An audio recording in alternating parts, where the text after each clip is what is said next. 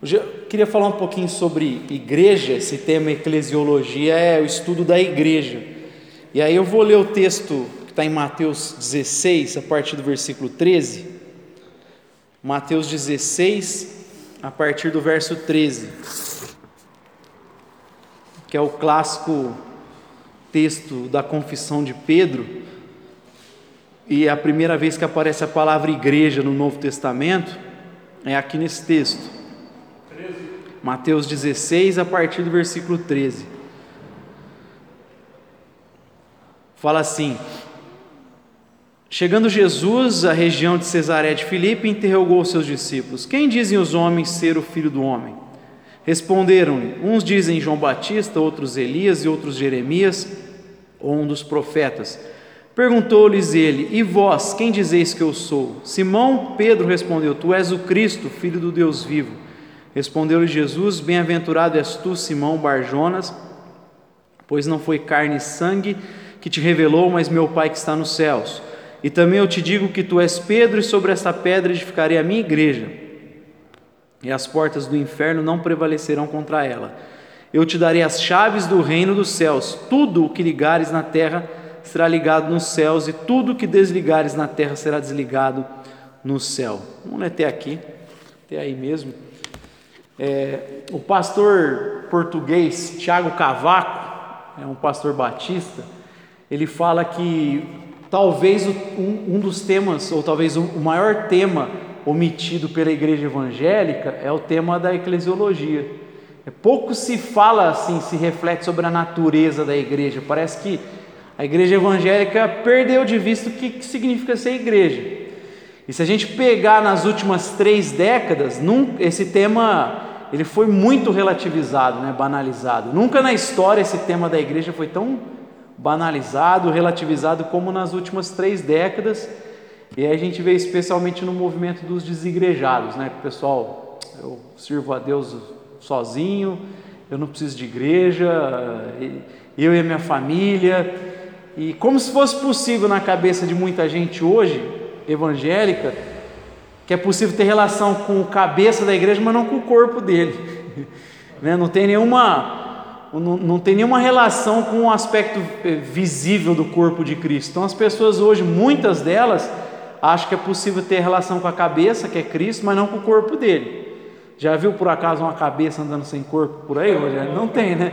Mas na cabeça dos evangélicos é possível, de muitos evangélicos hoje é possível mas por que, que chegou nesse ponto? É possível eu ter a minha relação com Deus sem igreja, sem o corpo, né? Porque a gente deixou de é, refletir sobre a importância da igreja, a natureza da igreja, está faltando muito a igreja evangélica resgatar essa ideia do que significa ser igreja de fato, né? E aí eu queria pensar, não só olhando para o texto, mas até para a história da igreja, algumas características da igreja que são cruciais. Né? A gente não pode abrir mão dessas características assim, para a gente poder entender o propósito de Deus para a sua igreja, a natureza dela. Eu vou, eu vou pensar em quatro características aqui com vocês hoje. Na semana que vem, talvez a gente pode continuar e falar em um outro texto sobre a natureza da igreja. Mas olhando para esse texto, eu queria destacar quatro coisas, né?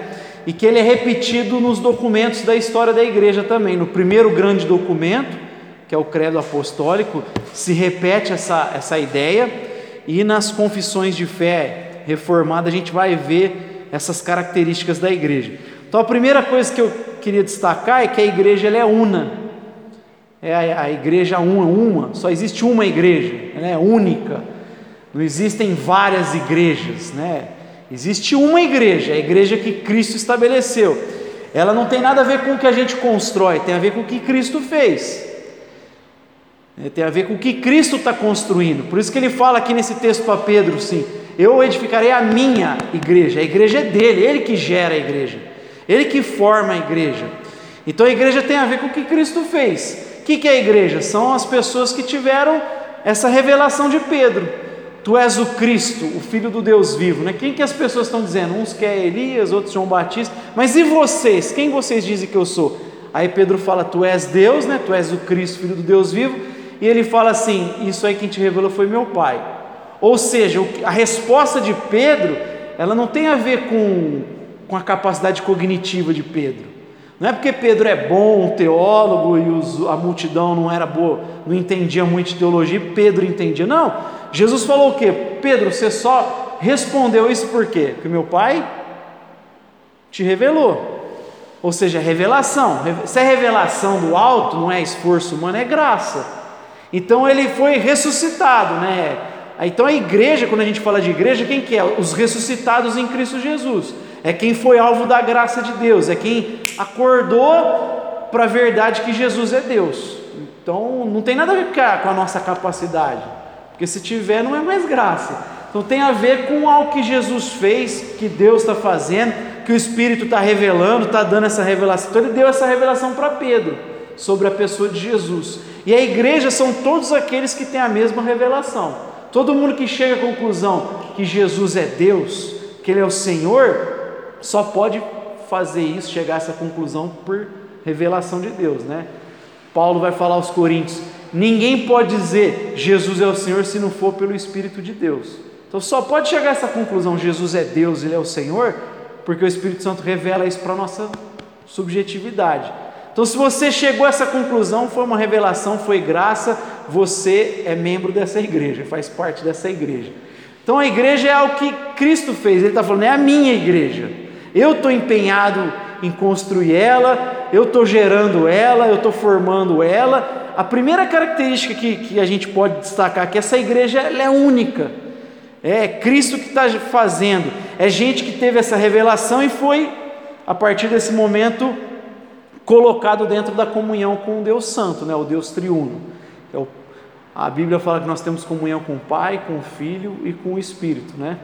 Então, tudo isso é fruto dessa graça. O que, que significa reconciliação? Você pegar conciliação é o, concílio, a gente foi mais uma vez colocado de volta no concílio de Deus. A, a, queda fez a gente sair fora desse concílio que Deus estabeleceu, e em Cristo a gente é reconciliado, né? Ele traz de novo a gente para dentro do concílio, da verdade de Deus, do que Ele estabeleceu, do propósito dele. Então a gente foi reconciliado com Deus.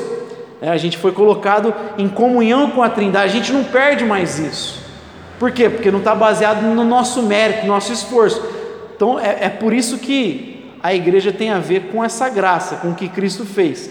Então a primeira coisa, se a igreja é única e não tem a ver com o que o homem está construindo, né? que esse monte de igreja que a gente vê. Jesus fala de uma igreja única. A gente não conhece todo mundo que faz parte dessa igreja, mas ele conhece os que lhe pertencem.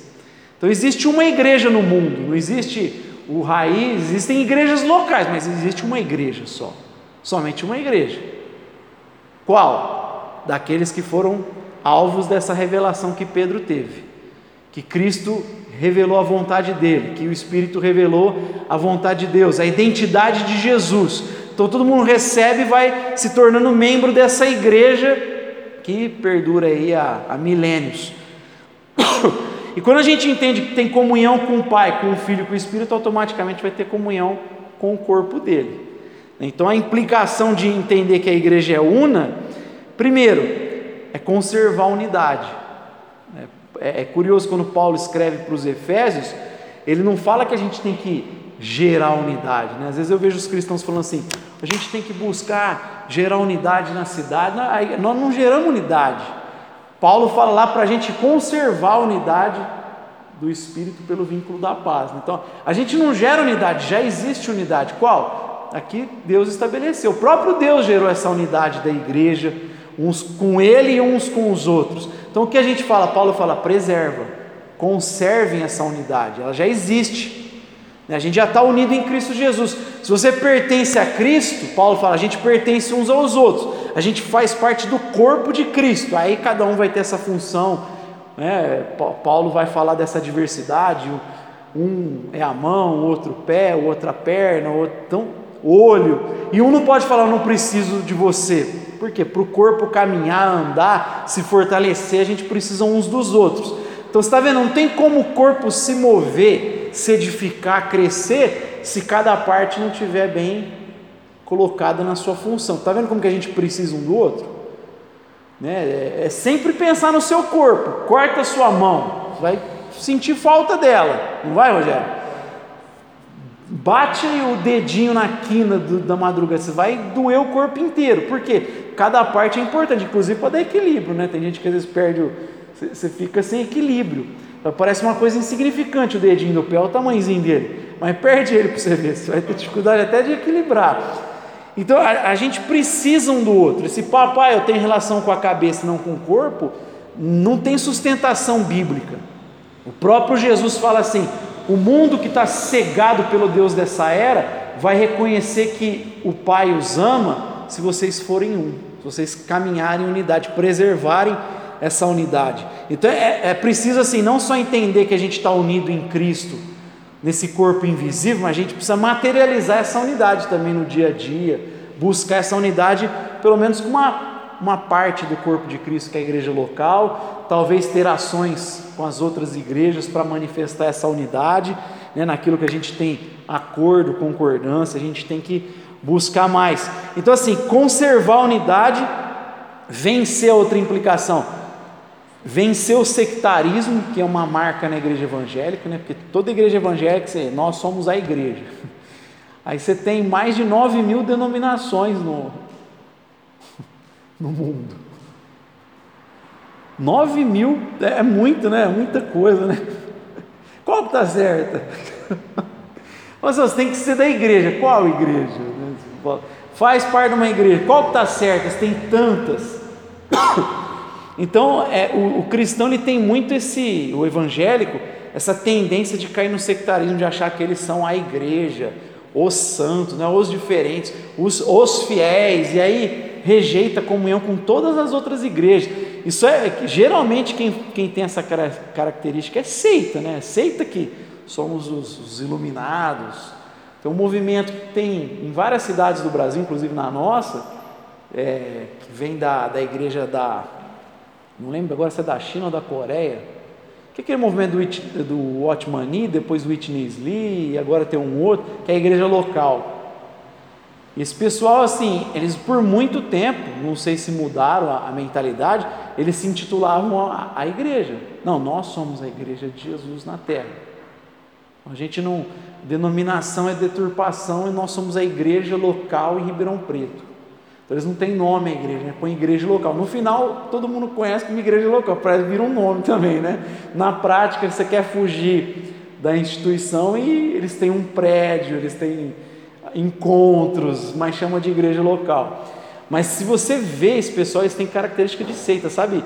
Quando você vê o pessoal tudo igualzinho, falando igualzinho, eles só leem livros é, e comentários bíblicos desses autores especialmente do último agora, porque o Watchman ainda é tranquilo sim a leitura. Agora, o Witness Lee e o, que tem agora, Jesus amado, é um negócio assim, é absurdo a maluquice que tem né, no movimento. E eles só leem a partir desses caras, assim, é impressionante. É, toda a interpretação é baseada no que esses caras falam. Então, você olha assim, eles têm traços de seita, porque ah, somos a única igreja, nós somos os fiéis é, é muito típico, às vezes, do, do meio evangélico cair nesse sectarismo, achar que nós somos os escolhidos, os iluminados. E Jesus fala para a gente vencer isso, é a gente reconhecer a diversidade do corpo de Cristo, porque nisso a gente vai estar preservando a unidade. Então, eu estou falando primeiro assim, a, a igreja a gente tem que lembrar, ela é única. Jesus falou, é a minha igreja, não é de pastor, não é de apóstolo, não é de bispo, é minha igreja. Eu comprei ela com o meu sangue. Não é isso que fala? Ele comprou a igreja dele, ele que está preparando a noiva dele. A igreja pertence a Jesus, é o dono da igreja.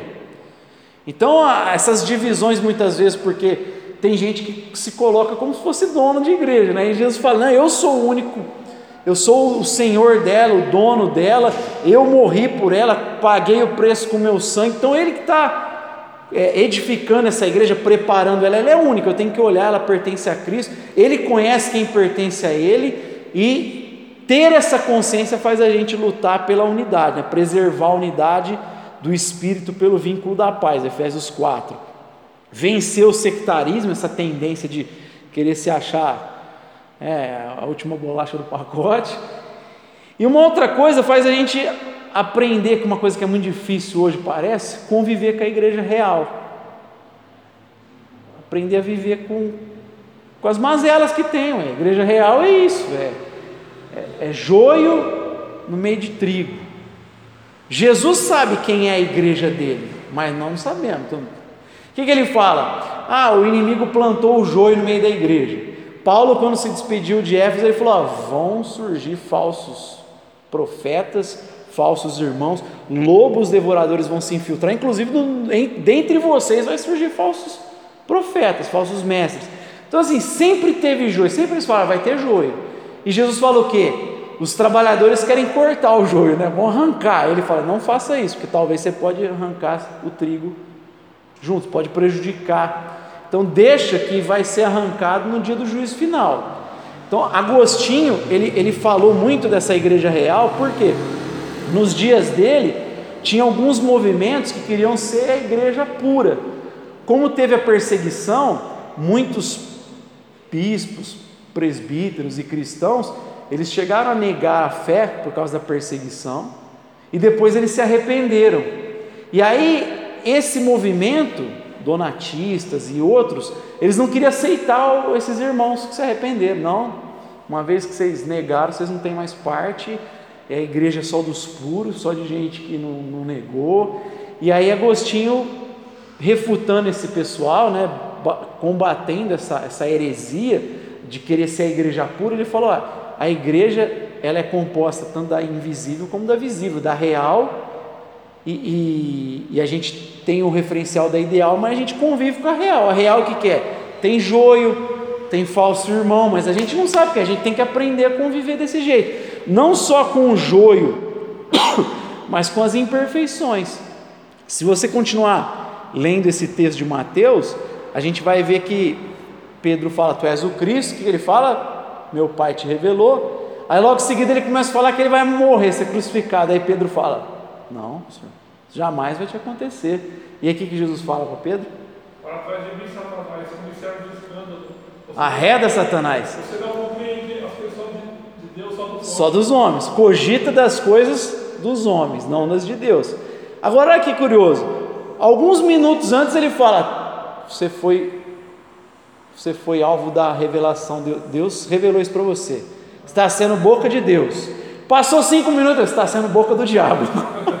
Olha que negócio maluco. Em cinco minutos ele sai de ser boca de Deus para ser boca do diabo. Então o que eu aprendo aqui?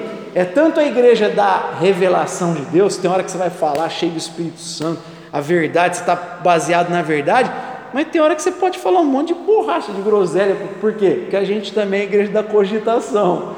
Então Pedro, não, jamais vai te acontecer. É, a igreja é só triunfo, não tem nada de crucificação. Para com isso, Senhor. Que cruz, cruz o quê? Vamos, vamos vencer Roma e Jesus arreda Satanás. Não é arreda Pedro, é arreda Satanás. Só que está falando não tem nada a ver com Deus. É, está sendo boca do diabo agora. E, e quando a gente entende isso, a gente descansa mais na igreja. Por quê? Poxa, a gente é carnal. Tem hora que vai brigar, tem hora que vai se frustrar então a gente é tudo irmão, aí tem aqueles momentos gostosos de igreja, mas às vezes vai ter momento de luta, de, de, de briga, de decepção, o cara pisa na bola, fala. Ah. Então tem muita gente hoje que está decepcionada porque foi machucada na igreja, ou se decepcionou com alguém, é, tinha uma ilusão, nunca deveria ter tido ilusão com homens, mas criou e aí se frustrou bastante e a, às vezes rejeita e ah, não quero mais saber de igreja. Mas por que não está sabendo lidar com a igreja real? A igreja real é assim, ué. Ah, e aí vale o alerta do Dietrich Bonhoeffer, né? Que é um pastor que viveu na época do nazismo na Alemanha. Ele fala assim: quem procura a igreja ideal, além de não alcançar, destrói a igreja real. Então, assim, tá cheio de gente que bem intencionada, que quer a coisa certinha, a igreja ideal, só que nunca vai chegar nela aqui nessa existência. Só que aí, além dele não alcançar, ele arrebenta com a real, porque começa a bater nos irmãos, julgar e vira um caos a igreja. Por quê? O cara não sabe lidar com a igreja real, ou não tem paciência às vezes, não tem. quer, quer que todo mundo aprende no ritmo dele, não, não, não, respeita o tempo das pessoas. Cada um, cada um. Tem gente que a ficha cai depois de um tempão, vai entender alguns assuntos que Deus revelou. É Paulo. Quem, quem, conhecia mais a Bíblia do que Paulo, contando todos os apóstolos? Você acha que algum deles conhecia igual Paulo? Paulo, ele, Paulo foi criado aos pés de Gamaliel, que era um dos maiores mestres de Israel. Paulo ele conhecia toda a escrita da Torá. Ele, ele excedia gente mais velha. Ele era jovem e já estava assim, sabe aquele cara que todo mundo fala, meu, esse cara é muito zeloso, conhecer a cultura greco-romana. O cara é fantástico. Mas ele disse que Jesus era Senhor quando só? Depois que ele fez um estudo da Bíblia, ele falou: Jesus é o Senhor. Como é que ele falou que Jesus era o Senhor? Paulo. Como é que foi a conversão dele? Ele estava indo na estrada de Damasco, uma luz, ele fica cego, lembra? Ele ouve a voz: Saulo, Saulo, por que me persegues? É, persegue os cristãos. Então, ele só chegou a essa conclusão por quê? Igual Pedro, revelação. Então não tem nada a ver com o Paulo era muito inteligente, mas não foi por causa disso. Ele só disse porque Deus se revelou. Então foi no, no tempo dele. Conhecendo a Bíblia, ele foi contra o Deus que a Bíblia apontava. Porque Jesus fala assim: as Escrituras dão testemunho ao meu respeito. Ou seja, se você lê a Escritura, você vai ver que ela aponta para mim. Jesus fala. E Paulo conhecia de cor a Bíblia e foi contra Jesus, que a Bíblia apontava, como os fariseus fizeram. Ele só foi porque Jesus decidiu aparecer para ele no caminho de Damasco. Você foi no tempo, no ritmo, cada um tem seu ritmo. E a gente, como igreja, precisava respeitar. Eu... Paulo, você sabia o Novo Testamento dia? Ele sabia Testamento? não, é, quando ele converteu não tinha escrito ainda, né?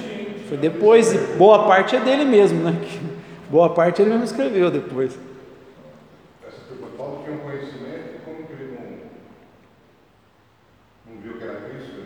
É, ele e os fariseus todos, né? Porque não é academicismo, intelectualismo, é, é graça. Você vê que é graça. Não é nem só o esforço no sentido de, de, boas obras, até na hora de você reconhecer que Jesus é a verdade, porque às vezes já brigar com o ateu, a gente pode persuadir, debater, defender a fé, mostrar, como Paulo fala, né, da razão da sua esperança. Só que o cara só vai se render a Cristo se o Espírito revelar para ele na, na, subjetividade. Tem que ter essa, essa luzinha acesa dentro dele. Se, se, o Espírito não acender essa luzinha dentro dele, não adianta nada. Então, por isso que a gente vê um monte de ateu que, pô, o cara já leu a Bíblia umas dez vezes, conhece pra caramba, mas não é ateu. Ele não crê em Deus, não crê em Jesus, acha que é, que é um mito, que é fábula. Porque não adianta ele conhecer bastante, né? não é o conhecimento, né? é revelação. E assim, aí isso faria a gente ter mais paciência com essa igreja real. Eu falei tudo isso sim do ritmo, eu me lembro de um, de um testemunho de um, de um, pastor contando de um homossexual que quer cometer suicídio. Eu acho que eu já contei, né? Que aí ele passa por uma igreja, ele tá, estava indo, ele ia pular de uma ponte em São Paulo. E aí ele de repente passou em frente a uma igreja bonita, uma escadaria, assim, igreja mais histórica.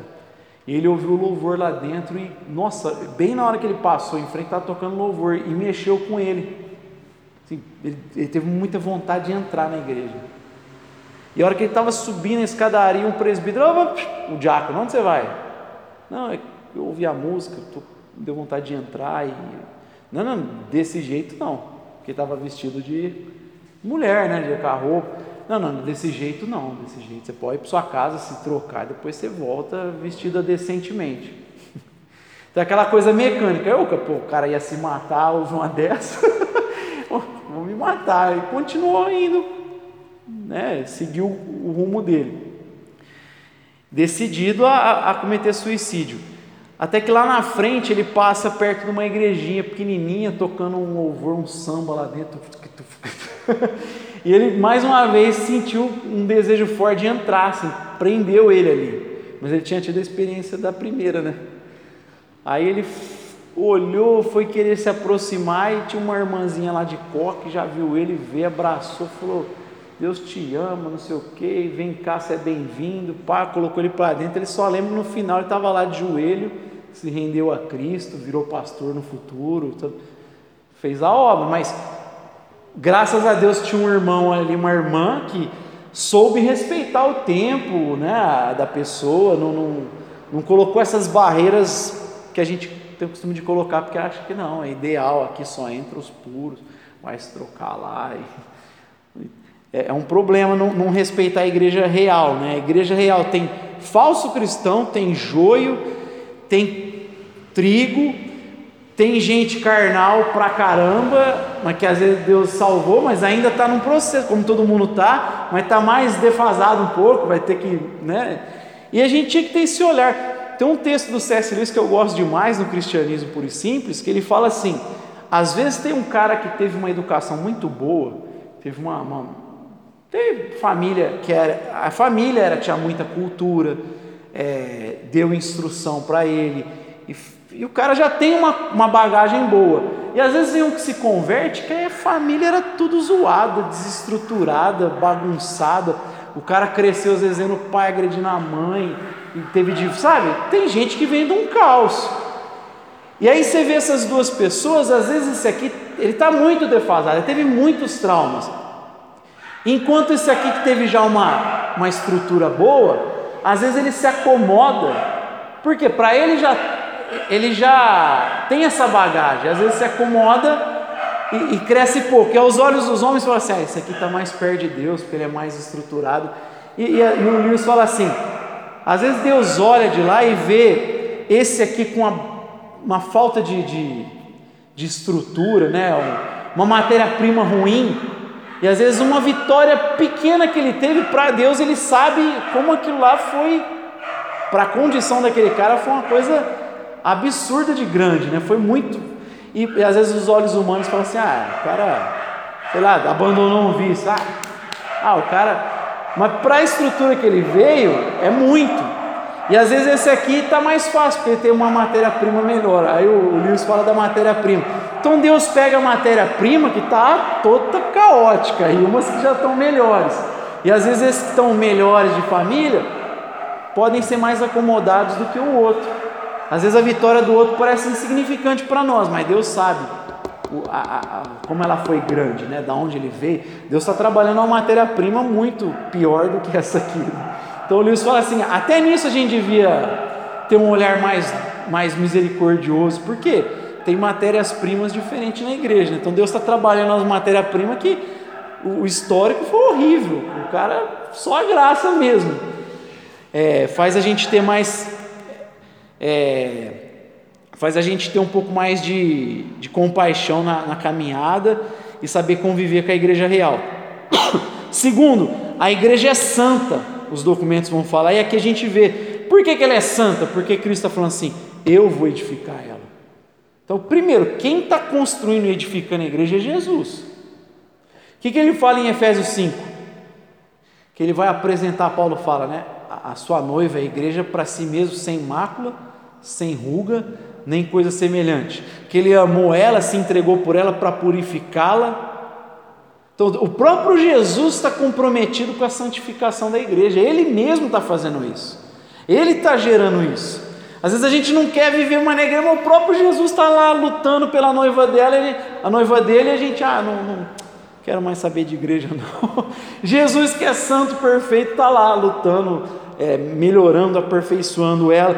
Então ela é santa, a igreja é santa. Por quê? Deus olha lá o resultado final. Por que, que ele chama a gente de santo, como a gente já estudou aqui? Porque ele olha e te vê debaixo de Cristo.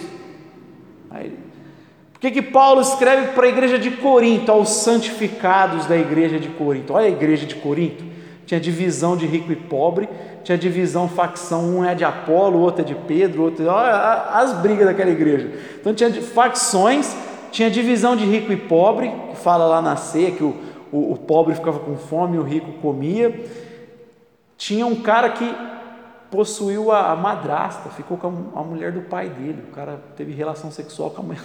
Olha o nível dessa igreja. E Paulo fala aos santificados da igreja de Corinto.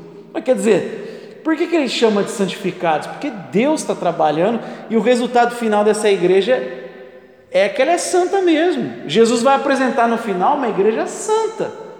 Então, em Cristo a gente já é santo, a gente já está purificado. Agora, a gente tem que fazer essa verdade ganhar materialidade no dia a dia. Então, como é que ele edifica a igreja? Se ele mesmo está edificando, como é que ele faz? Olha, o texto mostra que ele faz isso através de nós mesmos, né? Uma das formas.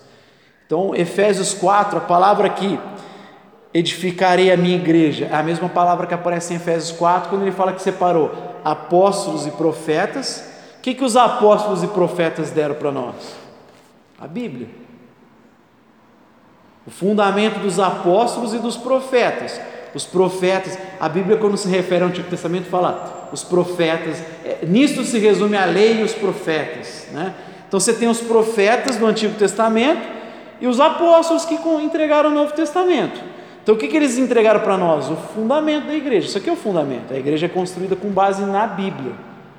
E aí, evangelistas, que também tem lá os evangelhos, mas os evangelistas que vão anunciando a, a, o plano da salvação, e ele fala: pastores e mestres para quê? Para edificar a igreja, para dar capacidade para a igreja e a igreja se pastoreia mutuamente, cada parte faz a tua função, é o exercício dos dons, que é Efésios 4, e aí ele fala: e essa igreja cresce até alcançar a plenitude de Cristo, né? ela, ela alcança a maturidade. Como? Quando a gente começa a exercer os nossos dons. Então ele fala assim: é, é a função dos pastores mestres, porque não é uma função de pastor e uma de mestre, é, é uma função dupla, pastores mestres. Qual que é a função? Aí Paulo fala, quer ver? Vai lá comigo em Efésios 4, que aí a gente está melhor. Efésios capítulo 4. O que, que ele fala aqui no versículo 11? Ó, ele mesmo deu uns para apóstolos, outros para profetas, outros para evangelistas e outros para pastores e doutores, tendo em vista o aperfeiçoamento dos santos para o desempenho do ministério, para a edificação do corpo de Cristo. Então, tendo em vista o aperfeiçoamento dos santos, né? E essa palavra aí tem a ver com da ferramenta, da equipamento. Então, o papel dos pastores mestres é dar equipamento para a igreja, ferramenta para a igreja para a igreja exercer os dons, e aí todo mundo é edificado, é aquele pastoreio mútuo, e a igreja alcança a maturidade, a fim de que a gente não seja mais levado por todo o vento de doutrina, arrastado de um lado e para o outro por todo o vento de doutrina, que ele vai continuar falando no final do capítulo 4. Então, a gente é edificado dessa forma, a Bíblia fala, através dos pastores, mestres que Deus presenteou a igreja, através do exercício dos nossos dons e através do cuidado mútuo. Então a gente tem que ter cuidado uns para com os outros, que são os mandamentos recíprocos, né? Você tem uma lista lá que eu coloquei no, de 25, amem uns aos outros, cuidem uns dos outros, honrem uns aos outros, deem suporte uns aos outros, que às vezes a gente pensa assim, suportar, não, eu vou suportar aquele irmão chato pra caramba. Na verdade, como que você segura uma, uma fotografia num, num porta-retrato, né? Tem um suporte lá, né? O que, que é suportar? É você dar suporte para o teu irmão continuar de pé. Então, quando ele fala suportar, deem suporte uns para os outros, para você estarem sustentados, sustentem uns aos outros, para que todo mundo fique em pé diante de Deus. Essa é a ideia, a gente ser sustentação uns para os outros. Então você tem um monte de mandamento que a gente chama de uns aos outros, né? Os mandamentos recíprocos, uns aos outros. Ué, como é que faz isso sozinho? Tem jeito? Né? Não adianta a pessoa se pregar o amor de Deus, pregar e não cumprir. Sim. Ele está sendo hipócrita. Exatamente. Porque quem diz que ama a Deus, mas não ama o teu irmão, é mentiroso, né, João? Fala aí. Como é que você pode falar que ama a Deus que não vê se você não ama o irmão que você vê, né? Então, é exatamente isso, Rogério. Então, essa igreja ela vai sendo santificada e edificada na medida que a gente vai exercendo os dons, vai cuidando uns dos outros, né? amando, dando suporte, considerando o outro superior a nós mesmos. Nesse processo a gente vai crescendo. Terceiro, a igreja é apostólica. Apostólica. Né? Então, ela é una, ela é única, ela é santa, ela é apostólica. No texto que a gente viu, ele fala assim: Eu vou te dar as chaves do reino de Deus. Tudo que você ligar na terra será ligado no céu. Se você desligar na terra, será desligado no céu. Sabe o que o Marco falou para mim? O quê? Falou por besteira. Falou que houve apostasia É, aí eles falam com base em que a gente vai ver exatamente isso, porque o fato da, da apostolicidade da igreja é o que dá autoridade para a gente, para a igreja poder é, desenvolver. Uma, um dos problemas nossos evangélicos, eu falei, são nove, mais de nove mil denominações. A gente está acostumado a falar assim, ah, a igreja católica é um clericalismo, porque nela está baseado na figura da sucessão apostólica para eles. Então Pedro foi o primeiro papa para eles, e depois foi indo. Então eles têm autoridade, né? Então estão certos porque eles têm autoridade, então estão nessa sucessão aí do, dos, do, dos papas, né? Do apostólico. Então hoje o papa é o que tem a maior autoridade sobre a terra. Aí a gente olha e fala assim: ah, para, não é assim que o Novo Testamento fala. Só que aí a gente vai para o mundo evangélico e tem essa, esse mundaréu de igreja. Aí eles olham para nós e falam assim: ah, tá bom, vocês não, não se submetem à, à hierarquia da igreja católica, mas vocês estão submissos a quem então? A gente fala: não, a gente submete à Bíblia. Então por que, que vocês têm um monte de gente, cada um falando uma coisa? Que, quem que está certo então? Vocês submetem, porque os evangélicos falam, não, a gente é submisso à Bíblia, tá, mas então por que, que tem 9 mil denominações? Quem que está submisso à Bíblia? Aí eles acusam a gente de cair numa espécie de anarquia interpretativa, cada um está interpretando do jeito que quer, e aí tem um monte de igreja, e aí a gente começa um movimento, daqui a pouco, ah, eu não concordo com isso, vou abrir a minha igreja, aí começa a outra igreja, o outro não concorda, abre a outra igreja, e aí tem esse mundaréu de igreja, e aí eles falam assim, ah, vocês são bando de anarquista, cada um está interpretando do jeito que quer. E aí a impressão que dá é que a igreja evangélica rejeita assim a, a toda a tradição da igreja, tudo que tem a ver com a igreja. Não, a gente não quer nada disso. E, e o, parece que os reformadores, quando eles confrontaram lá o, o papado e toda aquela lógica da, da igreja católica, é como se eles estivessem falando assim: não, agora cada um segue aí o que acha da Bíblia, e eles nunca falaram isso. Então eles falavam assim do livre exame das escrituras, que Lutero dá a Bíblia para o povo, né? O povo não tinha acesso à Bíblia, até porque a maioria não sabia ler também. Eles vão sendo alfabetizados também com a Bíblia. Na Alemanha, o principal livro da, da cultura alemã é a Bíblia. No Brasil, você vai falar assim: ah, Monteiro Lobato, né? Você vai citar Machado de Assis, uns caras são importantes para a formação cultural brasileira. Na Alemanha, a Bíblia, a tradução de Lutero, é o principal livro lá. Olha que negócio impressionante, né? E, mas assim, ele dá a Bíblia para o povo, que o povo não tinha acesso. Só que livre exame da Bíblia não significa livre interpretação, não é a mesma coisa.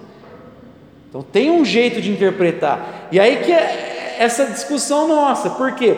Você fala assim, ah, a igreja católica, o papado é deturpado, mas quem quer? É? Eu não preciso de igreja, eu preciso da Bíblia, né? Como muitos evangélicos falam, eu só preciso da Bíblia aberta, eu não preciso de igreja. Para começar, quem que deu a Bíblia para nós? Como surgiu a Bíblia? Como que a gente teve acesso à Bíblia? Só teve causa da igreja. Quem reconheceu quais livros eram inspirados? A igreja. Então, assim, é, é meio complicado a gente fazer essa ruptura e falar: não, vou viver aqui com a minha Bíblia. Olha, se essa Bíblia sua que alguém traduziu, colocou uma linguagem mais atualizada, mais moderna, ou quis usar fiel à tradição mesmo, usou uma, uma linguagem mais antiga, mais para ser fiel aos termos. Você já tem o trabalho de alguém próximo de nós, mas tem o trabalho lá atrás.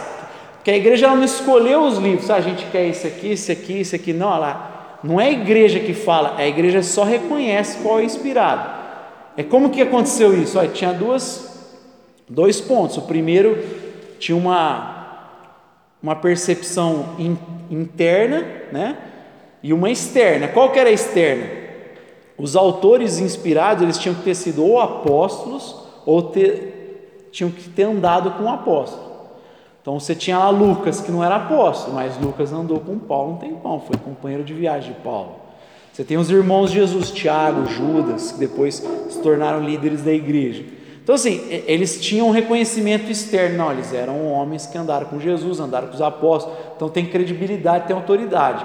E o argumento interno, que tinha que ter uma harmonia com o restante dos textos. Né? Então eles, eles não saíram escolhendo, ah, eu quero esse aqui, eu prefiro esse. Não, foram vários bispos juntos, você vê que foi um trabalho em equipe, assim, não era uma pessoa fazendo, eram as pessoas mais assim, respeitadas da igreja, sérios, os bispos sentados e não, esse aqui tem harmonia, e eles foram reconhecendo os livros inspirados. E aí, assim, no Novo Testamento, porque o, o trabalho do Antigo Testamento já, já existia, já tinha escolha, os judeus mesmo, quando Jesus usava a, a Escritura no seu tempo, já tinha é, sido é, é, percebido os textos inspirados do Antigo Testamento. Então, a Bíblia que os evangélicos, por exemplo, usam é a mesma Antigo Testamento que Jesus usava no contexto dele. Um pouco depois, a Igreja Católica adicionou alguns livros do Antigo, alguns capítulos a mais no livro de Daniel, mas o, o, o, texto que Jesus usava é o que a gente tem aqui, que os judeus fizeram isso já, já tinham feito isso. E a gente reconhece que o próprio Jesus cita a Escritura. Então, o Novo Testamento é igualzinho, nosso, católico, é igualzinho, Novo Testamento 27, os, os os livros do Novo Testamento, eles são os mesmos da, da, da igreja ortodoxa, da evangélica, da católica. As 27. Hã? Não, aí sim. Mas, mas eu, tô, eu falo dentro da cristandade. Então o Novo Testamento é igualzinho, a igreja reconheceu só esses livros. Então assim, a gente não pode fazer uma, uma, uma ruptura muito brusca de falar assim, eu não preciso da igreja. Não. Por quê? Os reformadores não fizeram isso. Eles falavam assim: a gente não concorda com esse ponto. Isso aqui a Bíblia não sustenta. Essas tradições aqui não estão sustentadas na Bíblia. Esse negócio de indulgência, isso é onde está isso aí? Qual é a base bíblica disso? Que é onde vai depois formar. Não foi nem Lutero nem Calvino que falaram do solo escritura. Foi depois que foi sendo construídas essas ideias de somente escritura. Mas é, eles não abriram mão da tradição. Então Lutero era um monge é, é, agostiniano Calvino é muito, é, recebe muita influência de Agostinho. Eles foram beber na tradição, eles não abriram mão da tradição da igreja. Por quê?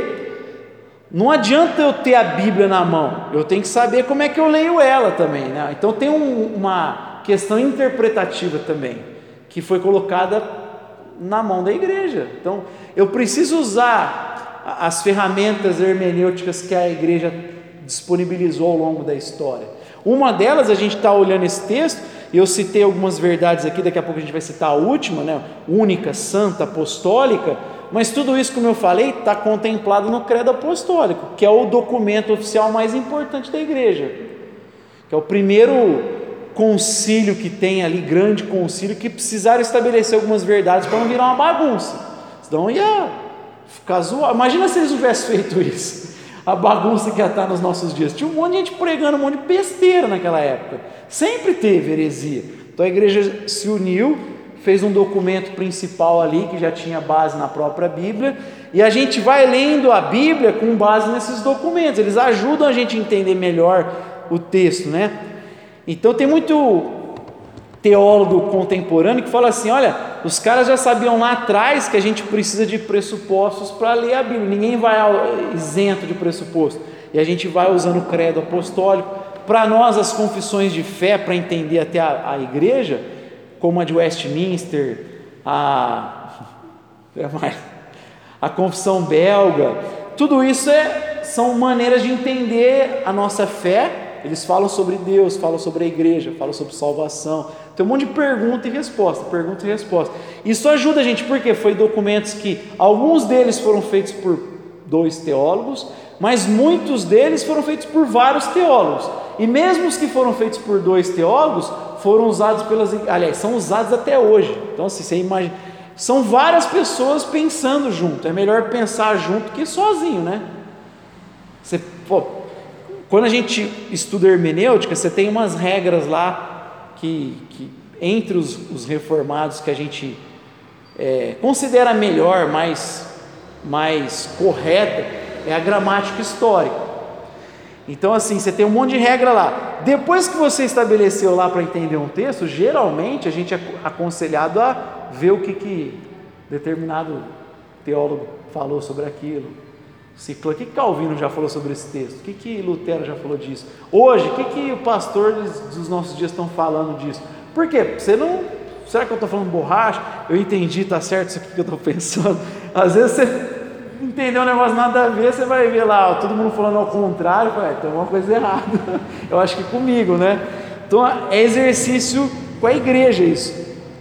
É nisso que está o lado apostólico. Então, assim, não adianta a gente falar assim, ah, a igreja católica está errada, nós estamos certos. Só que a gente precisa ter esse lado apostólico. A, canonicidade foi entregue para a igreja, a gente tem que preservar o texto bíblico, a gente tem que procurar ser fiel à Bíblia, e eu interpreto a Bíblia do melhor jeito se eu recorrer a esses documentos históricos. Então, essa autoridade para nós não é só na Bíblia, está na tradição da igreja. Eu ia pegar uma frase do Kevin Van Hauser que ele fala assim: é, igual Deus fala do homem, não é bom que o homem esteja só, farei uma auxiliadora idônea. Ele fala assim, brincando com, a, com esse texto, falou assim: e Deus pegou o cânon bíblico e falou: não é bom que ele esteja só, far-lhe-ei a tradição para que complemente, ou seja, para que você interprete com a tradição junto ali e você consiga chegar num melhor entendimento do texto. É muito melhor eu aprender junto do que sozinho, tanto com a igreja histórica como uma igreja local, né? Que a gente faz parte, aí vai trocando, vai aprendendo mais, a gente vai crescer muito mais, né? Por isso que Paulo fala também que é na diversidade que a gente vê mais de Jesus. É, ele fala das múltiplas formas né, da graça. Então a gente aprende uns com os outros. O, é igual o texto lá dos, dos serafins que fala Santo, Santo, Santo é o Senhor dos Exércitos, eles proclamavam isso uns para os outros. Não era para Deus que eles falavam Santo, Santo é o Senhor. Eles falavam Santo, Santo, Santo é o Senhor, um para o outro. A igreja é mais ou menos isso, um está falando de Deus para o outro. A gente aprende um com o outro. O C.S. Lewis fala assim: quando você tem uma amizade entre A, B e C, a pessoa A, a pessoa B, a pessoa C, e vamos supor que morre a pessoa B. Quando a pessoa B morre, o A e o C não perderam só o B, eles perderam o efeito que a pessoa B produzia na A. Sabe aquelas coisas de amigo que um olhar seja da risada? Ele falou: quando essa pessoa B morre, o, a pessoa C nunca mais vai ver a reação da A que ela tinha quando estava junto com a B. Ela perdeu aquilo também. Então ele não perdeu só o B, ele perdeu a relação do B com o A e o A perdeu a relação do B com o C. Porque a gente perde esse outro lado de conhecer parte da pessoa que se revela através do outro. Então em Deus, em Deus é a mesma coisa. Paulo fala, a gente aprende sobre Deus uns com os outros. Eu preciso da igreja por isso, porque eu preciso de as cores da graça para entender mais de Deus. Se não tem o Rogério, a gente deixa de ter um lado de Deus aqui com a gente. Eu, eu não, não conheço tanto Deus se você não estiver aqui, Rogério. Eu preciso de você também para conhecer mais de Deus. Preciso dos irmãos para conhecer mais de Deus. Então a igreja é apostólica, porque a autoridade da igreja está no cânon, naquilo que os, o fundamento que os apóstolos passaram e nessa submissão à comunidade histórica e atual. É isso que tem a ver com a apostolicidade. Então, evangélico não é cavaleiro solitário que sai fazendo o que bem entende. Ah, eu interpreto a Bíblia assim. Isso é um perigo. Você lembra no Brasil, uns 15 anos atrás, um, um pastor simplesinho que ele, que ele, ele começou a ter relação sexual com a esposa de um cara da igreja dele, um membro. Aí ele falou assim, mas por que, que ele deixou? Falou, ah, porque eu li aqui, ó. Aí pegou Osés e falou assim, tá aqui, ó. Vai e adultera. Aí ele o irmão entendeu a palavra de Deus e eu, aí o cara do, do Fantástico fala assim: não, mas tem um acento aqui, não é vá e adultério, é vá adúltero. Ele está falando para Israel. Mas tem um, um cara que não é nenhuma interpretação errada, o cara não conhece as regras da, da gramática. Ele foi lá e fez uma besteira. Você imagina se deixar solto? Então Deus não quer deixar um negócio assim. Eu preciso me submeter a uma igreja local, séria, evidentemente, porque, por outro lado, você tem a Bíblia debaixo do braço. Você vê que está destoando demais da Bíblia. Fala, que negócio é esse que o pastor está falando ali? Num caso desse aí, né? você ia falar, ô, pastor, você está tá de zoeira, né? Que negócio. Onde você já viu isso acontecer na história da igreja? Você está louco? Não tem na Bíblia isso? Então, assim, a gente tem que, algumas igrejas, é, a coisa certa a fazer é pular fora mesmo. Estou ensinando um monte de besteira, um monte de ladainha. Você olha para a Bíblia, não. Aí você olha para a história dele, não, está tudo errado, tem alguma coisa errada. Confronta, se não mudar e ficar caracterizado que aquela igreja virou uma empresa, está zoado, né? pega e vai embora. Aí é a palavra sai dela, povo meu, né? Sai que virou Babilônia. Tem que sair. Então a gente tem essa interpretação, pode pegar a Bíblia, mas a gente tem que ter essa, essa ideia assim: eu não posso viver isolado, eu preciso me procurar depois uma igreja séria, se você saiu de uma aqui, mas procurar uma séria, mais séria, com ensino bíblico, e submeter essa igreja, que eu preciso me submeter a um corpo, a, a comunhão dos santos, que como a igreja católica fala muito da essência como no na sucessão apostólica, né, na hierarquia. Para nós, protestantes, a essência é a comunhão dos santos. Não é uma hierarquia, não, é a comunhão dos santos. A gente precisa se submeter à comunhão dos santos. Eu preciso estar junto. Não deixei de congregar, como é costume de alguns. Eu preciso estar inserido na comunhão dos santos. Para nós é essa a essência, a comunhão dos santos. E ali está a sua autoridade na apostolicidade. É uma igreja fiel ao ensino bíblico, ela está preservando o ensino dos apóstolos, ela está construindo em cima desse ensino ou ela está mudando tudo, alterando tudo. Se ela está fazendo é anátema, é maldita. Se ela está se reconhecendo, ela tem autoridade. E aí a gente faz esse exercício também histórico. É aí que está a apostolicidade que, que, que o texto mostra para nós, né, que ele fala assim: Eu te dei a chave. Essa chave tem muito a ver com isso, com interpretação, com você passar adiante o ensino, você passar o que é certo. É, no próprio texto, quando ele fala quando a gente falou aqui que a igreja são os mesmos que tem a revelação de Pedro, né? então tem que manter o discurso sobre a identidade de Jesus. Então, tem um, uma, um aspecto de autoridade. Qual? A autoridade é a Bíblia. E, dos céus, né? ele acha que abrir, vai abrir é, tem, tem a ver com, com interpretação, com julgo, então tem a ver com, com essa autoridade que ele colocou sobre a igreja. Então eu não posso dar as costas para a igreja, eu tenho que aprender com a igreja desde dois mil anos, esses dois mil anos, e, e me submeter a uma comunidade local também, que é a, a expressão visível. Então não é só a expressão invisível, ah, a igreja, ah, mas eu sou da igreja, eu estou lendo Lutero, Agostinho, não, você também precisa se fazer parte de uma igreja visível, né? Você precisa ter esse contato com os seus irmãos. Nisso que está a autoridade, na comunhão dos santos, no ensino fiel. E também a gente vê aqui a catolicidade, que eu já falei algumas vezes tem a ver com católico apostólico romano. É até uma é um negócio estranho você falar católico apostólico romano, porque católico significa universal. Significa total. Você imagina, somos a igreja total apostólica de Roma. Não tem nem lógica. Então a igreja católica é tudo. Toda a igreja ao longo dos dois mil anos, em todos os países do mundo, pessoas estão se convertendo hoje na Coreia do Norte, na China, os países perseguidos islâmicos, cristãos estão se convertendo. Todo mundo faz parte dessa igreja católica, que é a igreja única né, de Jesus. E, que, e a catolicidade então tem a ver com a plenitude da igreja, com a diversidade, porque a igreja é diferente, né? não é a mesma. Tem igreja, a gente no Brasil tem a liberdade de se reunir aqui. Tomara que a gente tenha mais, muito mais anos nessa liberdade. Mas a gente tem irmãos aí que estão se reunindo na, em cavernas, escondidos dentro de casa. Não tem essa liberdade. Se for em público, morre. São mortos. Né? Essa semana lá eu coloquei que a gente perdeu o irmão André. Não sei se vocês O irmão André tem um livro muito conhecido dele que é o Contrabandista de Deus que levava Bíblias no fusquinha dele, entrava nos países comunistas, escondido, escondia a Bíblia. Muitas das vezes a, a polícia parou ele, abriu o carro e Deus cegou os policiais, não conseguiram ver a Bíblia lá. Não viram a Bíblia. E o carro estava lotado de Bíblia, o porta-mala do fusquinha dele lotado de Bíblia. E, e Deus impediu os policiais comunistas de verem as Bíblias que estava levando para os países. Ele levou Bíblia para um monte de país fechado comunista e conseguiu evangelizar esses países, levando Bíblia, levando Bíblia, né? É, então tem muito país aí diferente, a igreja é diversificada. Tá?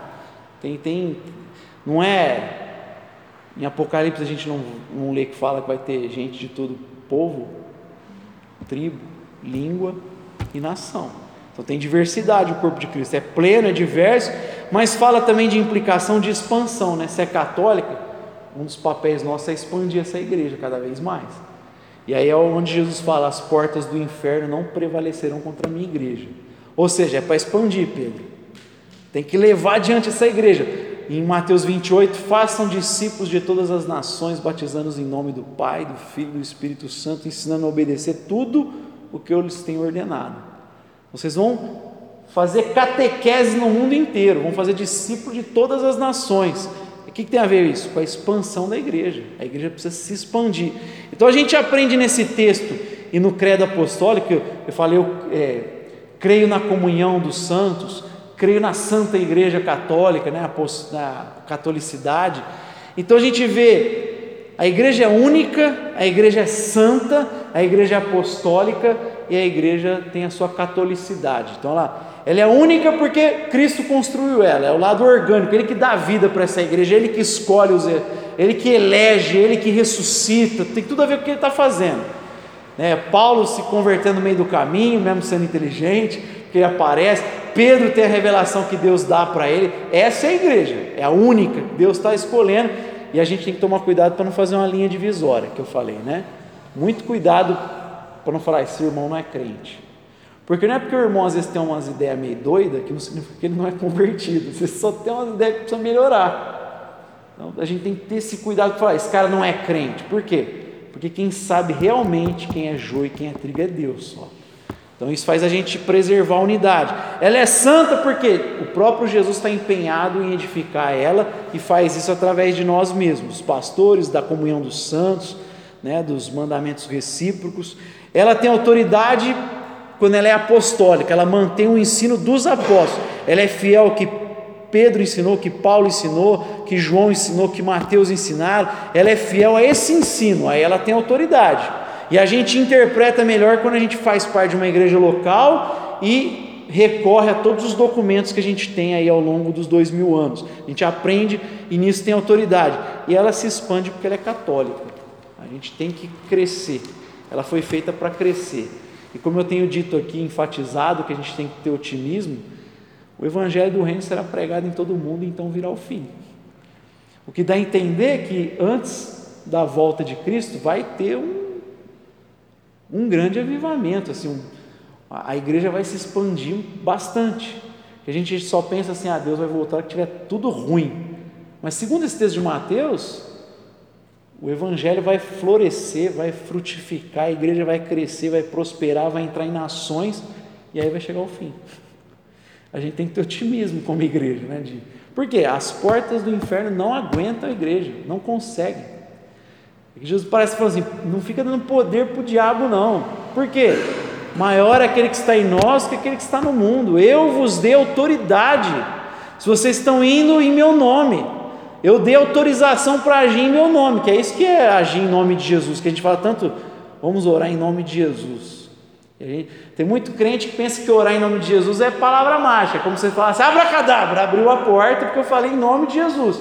Eu falei Shazam, não é isso orar em nome de Jesus é, é igual você agir por procuração.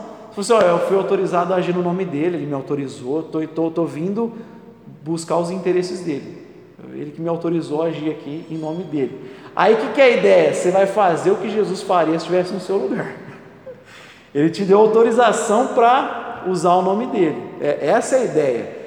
E se a gente usa o nome dele, tem autoridade para isso, não tem que temer inferno, tem que temer diabo, tem que temer nada. Nada. A gente não pode subestimar a ação diabólica, mas a gente não pode temer como igreja. Por quê? Porque Deus é conosco. Amém? Amém. Agindo eu, quem impedirá? Mas para frente, você visita, você ensina para mais, mais para frente, né?